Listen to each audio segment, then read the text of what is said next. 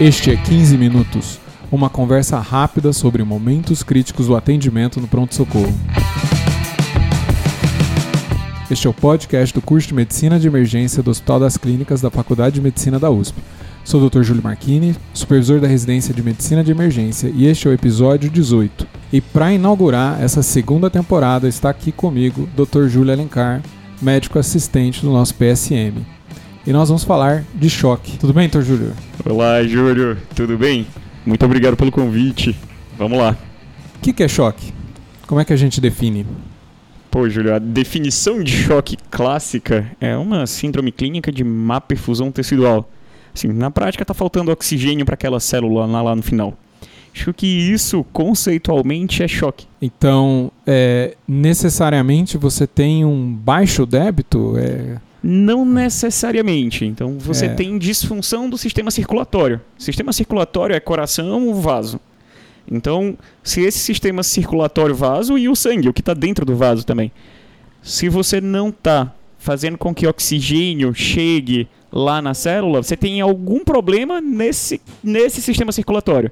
Seja na bomba coração, seja no vaso em si, seja na hemácia que transfere o oxigênio. Então, o choque tem algum problema no meio dessa cadeia, desse sistema, e isso está fazendo com que a célula, no final, sofra por não ter oxigênio. A gente, a gente acaba usando oxigênio, mas de toda a perfusão, né? Ele, ele acaba sofrendo. Esse tecido não está bem perfundido, né? Exatamente. E E aí o que a gente chama de choque, na verdade, é a representação clínica disso. Então não tem oxigênio lá na célula, mas como que eu percebo isso no meu paciente? A apresentação de sinal e sintoma é o que eu chamo de síndrome do choque. Então, se eu não tenho oxigênio de forma adequada lá na cabeça, meu paciente, meu paciente tem rebaixamento. Se eu não tenho oxigênio adequado lá para o rim funcionar, eu tenho ligúria, eu tenho anúria, eu tenho diminuição do débito urinário. Se eu não tenho oxigênio adequado, eu vou ter diminuição de PA. Então, assim, choque, na verdade, é o que eu estou vendo de um corpo onde as células estão sofrendo pela falta de oxigênio. E, e como é que eu. Então, como é, quando, como é que eu suspeito? Eu não vou conseguir ir lá olhar o, a perfusão diretamente. É verdade, é verdade. A gente Eu- não consegue olhar diretamente. Né? Eu- A gente, a gente se preocupa aqui principalmente é, com o pronto-socorro, né? Mas lógico que isso pode se aplicar aí paciente que você tiver evoluindo numa Exatamente. enfermaria, numa UTI. Mas como é que eu chego naquele paciente? O paciente chegou então no pronto-socorro e eu vou suspeitar por esse paciente está chocado. Como é que você ajuda aí? Classicamente, a gente sempre olha muito para pressão quando a gente pensa em choque, né? E, tá certo, não é uma coisa errada.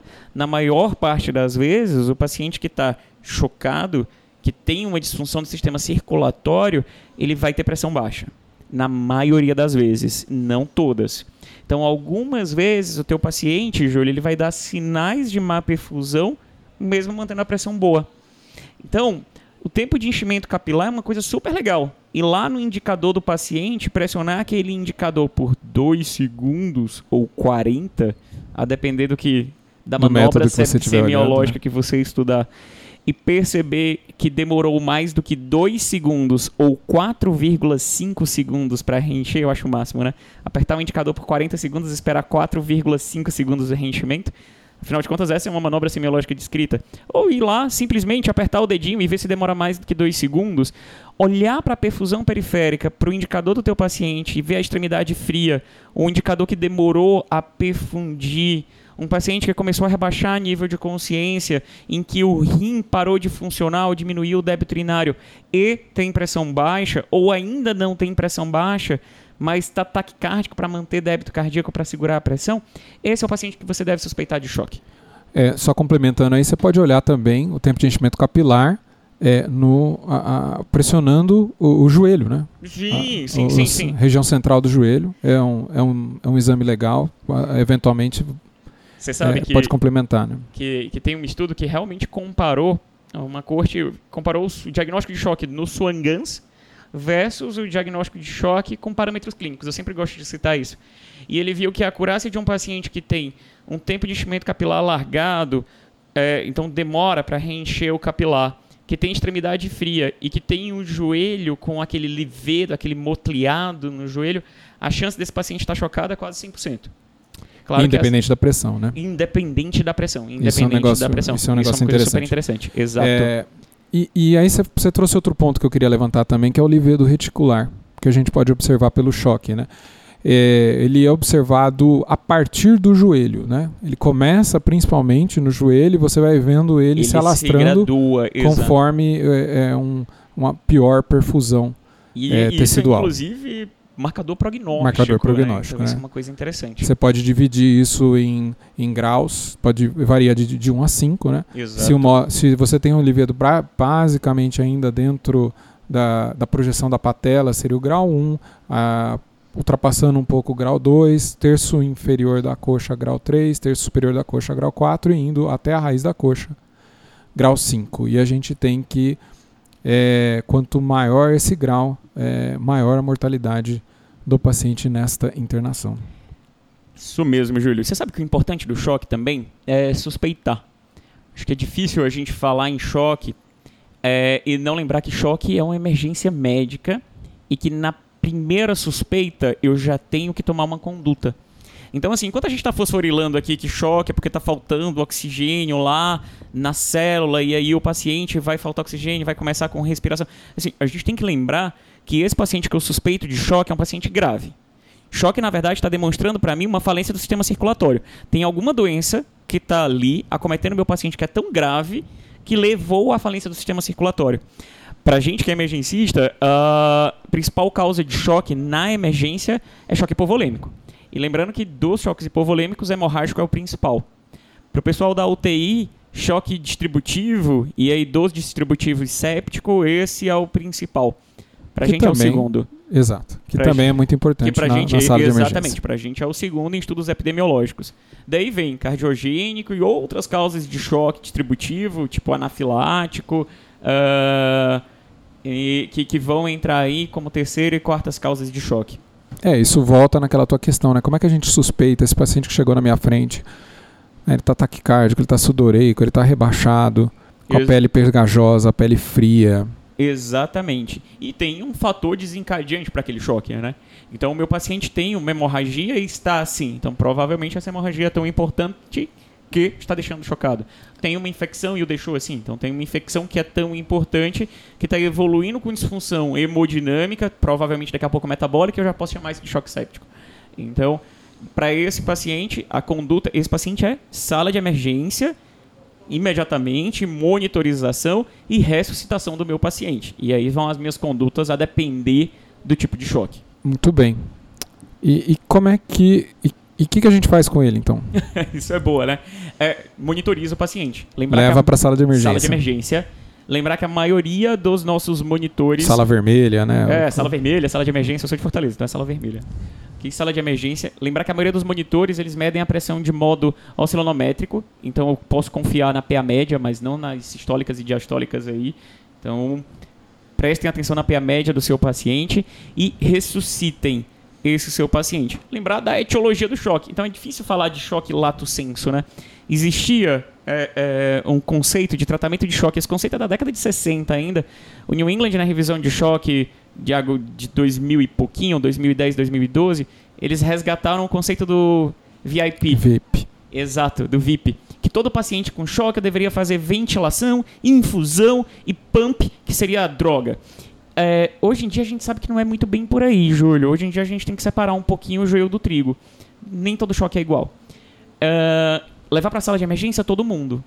Fornecer oxigênio é uma coisa que tem uma certa intenção. Afinal de contas, não está chegando oxigênio lá na célula. Se eu suplementar o oxigênio, isso pode ser bom. Então, devo fornecer oxigênio para os pacientes chocados suplementar? Sim, geralmente sim. Infusão, tenho que fazer volume para todo mundo? A resposta ainda é sim, mas cuidado com a quantidade de volume, principalmente em choque hemorrágico. Choque hemorrágico, por favor, não fazer muito volume. Lembrar que esse soro que você está fazendo, principalmente volume, que eu digo, volume cristalóide. Choque hemorrágico, o volume que a gente faz tem que ser sangue, tá? Tem que repor sangue. No choque hemorrágico é parar o sangramento, fazer um litro de volume no pré-hospitalar e 3 litros nas primeiras 6 horas de cristalóide, não passar disso, tá? É, esse paciente, soro fisiológico ou ringer, na verdade, vai diluir fator de coagulação, vai aumentar a pressão e pode até fazer com que o paciente sangre mais. Então, cuidado para fazer volume para choque hemorrágico. Uh, se for choque séptico, a recomendação ainda é, infelizmente, 30 ml por quilo para o paciente. Uh, eu particularmente acredito que esse 30 ml por quilo é demais, mas é o que as evidências para choque séptico ainda recomendam, então é o que nós vamos fazer. É o melhor que a gente tem hoje é em dia. É o melhor né? que a gente tem hoje em dia. Até daqui a pouco. Uh, para outras causas de choque, sempre avaliar a necessidade do paciente. Então, choque cardiogênico, muito cuidado com esse infusion do VIP, cuidado com esse muito volume provavelmente não é isso que o teu paciente precisa. Ele não está precisando de pré-carga. Ele está precisando de uma bomba melhor. Uh, e o último. Contratilidade. Né? É, e, e aí o último, a última letra do VIP, que é o tratamento do choque, né? Então, ventilation, infusion e pump seria droga. Uh, o Debaquet tem um estudo clássico no New England também, falando que a droga do choque é noradrenalina. Então eu deveria fazer nora para todo mundo. Uh, o viés do estudo do Debaquet é que é um estudo de UTI e que a maioria dos pacientes tinha um choque séptico. Então, sem dúvida nenhuma, noradrenalina. No choque séptico? É, sem dúvida nenhuma, noradrenalina, noradrenalina parece ser a melhor medicação para o choque séptico. E aí a gente já tentou mexer com a vasopressina e não foi melhor. A gente já mexeu com a dopa e também não foi melhor e tem mais evento adverso. Então, para o choque séptico, sem dúvida, é ligar nora. Então, assim, chegou na sala de emergência, oxigênio, posso fazer lá meus 500 de ringue lactato e ligar nora para esse paciente. Isso dá para fazer para todo mundo tá? É, espe especialmente para o choque séptico, que é o choque mais estudado por ser o choque mais prevalente na UTI. Para o choque hemorrágico, não muito volume cristalóide, investir no sangue e parar o sangramento. Para o choque cardiogênico, aí muito cuidado com o que vocês vão fazer. Tem uma revisão de março do ano passado na, da Cochrane que ele diz que a droga para o choque cardiogênico é todas são ruins então, Dobuta aumenta a mortalidade, Nora aumenta a mortalidade. Uh, então, tudo é ruim para choque cardiogênico. Então, se o paciente chegou em choque cardiogênico, qualquer coisa que eu faça pode piorar a mortalidade para ele. Então, vasodilatador também aumenta a mortalidade. Então, para esse paciente, parece que chegou com pressão muito, muito baixa, é Nora e depois Dobuta é, e tratar a causa de base. Né? Isso, e tratar a causa de base. Se for isquêmico, revascularizar. Esse é o mais importante, Júlio. Então, assim, se for válvula, é mexer na válvula. Se for isquêmico, é mexer. Então, não dá pra gente também estar tá tratando um choque cardiogênico e tá ali lutando, chutando aquela bomba com dobuta que nem sempre é, não, não, não vai dar certo. Uh, e aí, para outros tipos de choque específico, tipo, ah, choque anafilático, eu acho que isso, para adrenalina, já está muito bem estabelecida para esse choque. É, só voltando um pouquinho no cardiogênico, às vezes a gente pensa, né? Tô fazendo nora e dobuta, será que fazer adrena é melhor? Não. Né? Adrena no choque cardiogênico mata mais do que nora e dobuta. Uh, adrena reservem para choques sépticos refratários, a nora mais vaso e deixa lá pro, pro choque anafilático também. Uh, de uma forma geral, para quem está começando aí na vida, a nossa diluição de nora é 4 ampolas de nora de 1mg por 1ml Uh, a gente faz quatro ampolas para 234 ml de soro fisiológico ou glicosado, daí não tem muita diferença. Uh, para checar se a ampola é fotossensível, é só olhar a própria ampola da medicação. Se ela for marrom, então ela é fotossensível. Se ela for transparente, ela não é.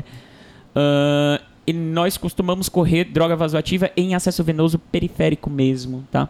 A gente tem literatura para mostrar que dá para correr droga vasoativa em acesso venoso periférico. Vale a pena correr em vaso periférico porque você quer começar isso logo. Porque você quer começar isso logo. Isso. Lembrar que também você paga um preço. Né? Nós estamos em contexto de emergência, não dá para ficar checando todos os acessos venosos periféricos. E acessos venosos periféricos correndo droga vasoativa que perduram por mais de 24 horas. Não é o ideal. Em acessos distais. Não é o ideal exatamente. Nunca, né?